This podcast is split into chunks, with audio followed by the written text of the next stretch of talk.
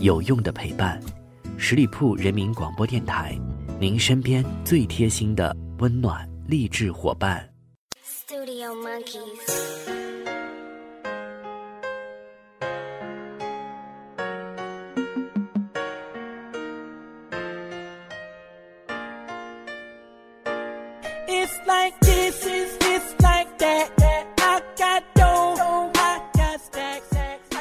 各位亲爱的耳朵们，欢迎你们继续在这个时间段里锁定十里铺人民广播电台的精彩节目。现在来到的是出发吧好奇心，我是你们的老朋友晶晶。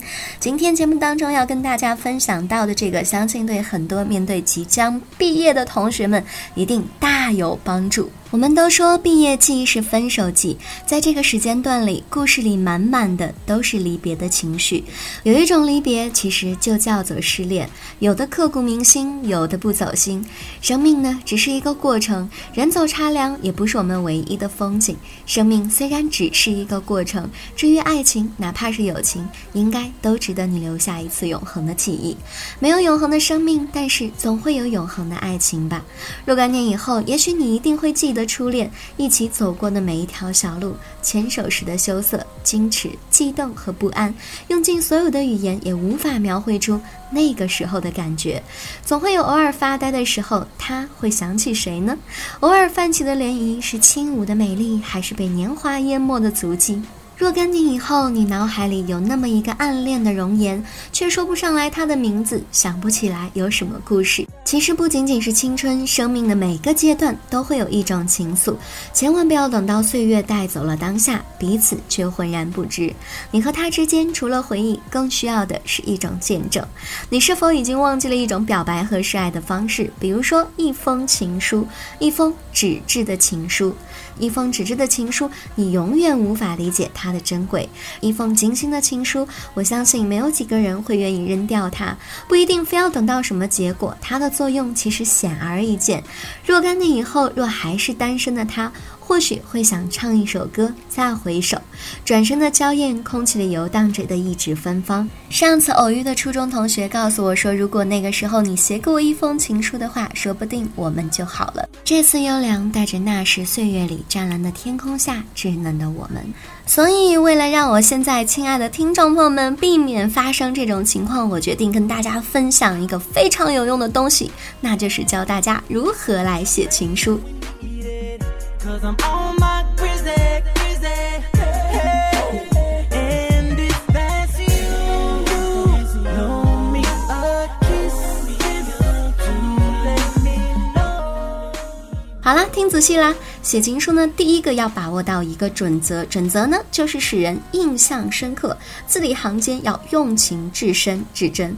第二个呢就是写法了，写法当然可以用很多种，其中有一点，比如你可以借鉴中国的一些古诗词啊，古诗词呢有五言绝句，也有七言绝句，还有各种的词牌。修改诗词的内容一定要包含到你的他的信息，比如名字、家乡、生日、个人特征等等的。拿一首苏轼的词《江城子》来。举例，我们可以把它修改成：三年寒窗两茫茫，又远航心已伤。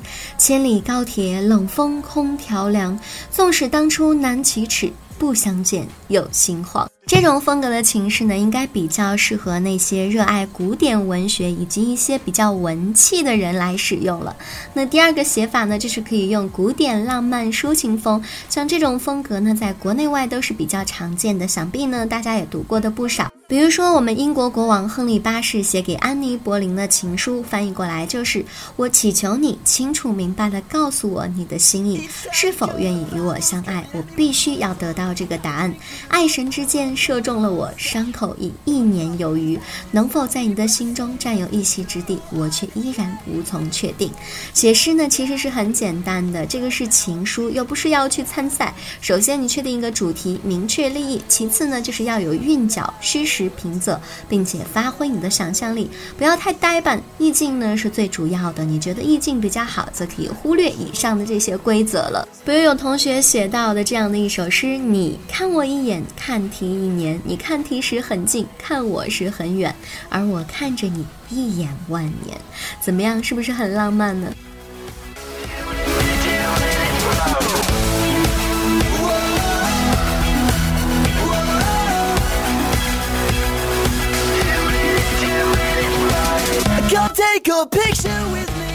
第三个方法呢，就是现代风了，加工和借鉴现代流行歌词和网络流行的用语、句子、段子，或改或编，亦或拿来直接用。记住，夸张的手法并不会使对方感觉到不舒服。在这里，我觉得即使越夸张越好吧，毕竟这样才能感觉到你强烈的爱意。那即使对方对你没有好感，一封情书也许会为你夺得一线的生机，至少对方多少会因此改变对你的态度吧。第四个写法就是简单直接型。如果你是懒惰的人，可以捡一块砖直接刻上六个大字：“你妈就是我妈。”如果嫌这六个字太长的话，可以刻四个字：“我养你啊。”这当然是开玩笑了，自己可以举一反三嘛。那简单直接呢，也可以反映出来你的个性鲜明、忠厚耿直的特点。爱上一个人往往很简单，其实就是那么一瞬间的事情。拜伦的《春逝》就是简单直接的典范。他是这样写到的：“若我会见到你，事隔今年，我。”将以和贺你，以眼泪，以沉默。如果你想要突出你对他的执着，再加上三个字：以单身。第五个写法就是素描一张他的照片了，可以是附带品，重要性的不言而喻。不会也没有关系啦，在这里可以给大家介绍一个比较方便的教程，就是找一个图片的编辑软件。如果你不会 PS 的话，美图秀秀总会吧。打开照片，进入美化菜单下，选择基础分类，点击锐化特效，然后返回，继续在美化的菜单下。选选择艺术分类，使用透明度百分之六十到八十的素描和百分之六十到八十的写生素描的特效。最后选择 Lomo 分类，使用透明度为百分之三十到百分之四十的复古。具体参数呢还要看完成后的效果。不满意的话呢，你可以进行微调或者是调整清晰度。保存打印出来，然后拿张大白纸盖在上面，描一遍，大功就告成了。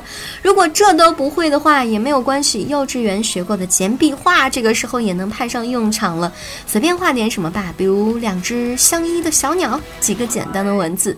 如果是一些糟糕的涂鸦，不要，不好意思，毕竟这就是诚实嘛。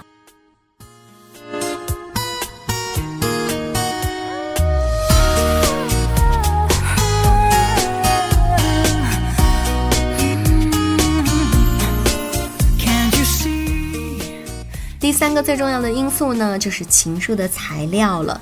纸呢是最普通也是最基本的，但是可以有各种颜色，可以裁剪或者是折叠成各种形状，可以用各种颜色、各种粗细的笔。其实有布啊、沙子、石头、胶、玻璃，或者是木头、花瓣、香水等等的。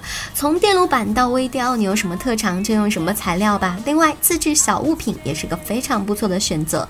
最后最重要的一件事情，千万不能忘记，就是你做。玩这些东西的时候，一定要记得留下联系方式。当然啦，你也可以把本期节目分享到你的朋友圈，看看你心仪的那个他到底能不能心领神会呢？节目进行到这里，我好像跟大家说了一些什么了不得的事情呢？废话不多说，大家拿起笔赶紧行动吧，千万不要觉得这是幼稚。毕竟多年以后你会发现，这个时候的纯真是你再也无法拥有的了。好了，以上就是今天节目的全部内容，再次感谢朋友们的聆听。如果你对节目有什么好的意见建议，都欢迎在节目下方留言，我看到的话呢也会回复大家。同时，继续欢迎朋友们来关注我们十里铺人民广播电台的微信公众号，每一。天都会有精彩的内容分享给大家，下个周五再会吧，周末愉快，拜拜。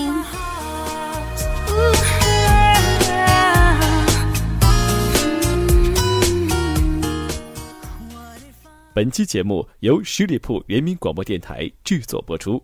了解更多的资讯，请关注十里铺人民广播电台的公众微信和新浪、腾讯的官方微博。感谢收听，我们明天再见。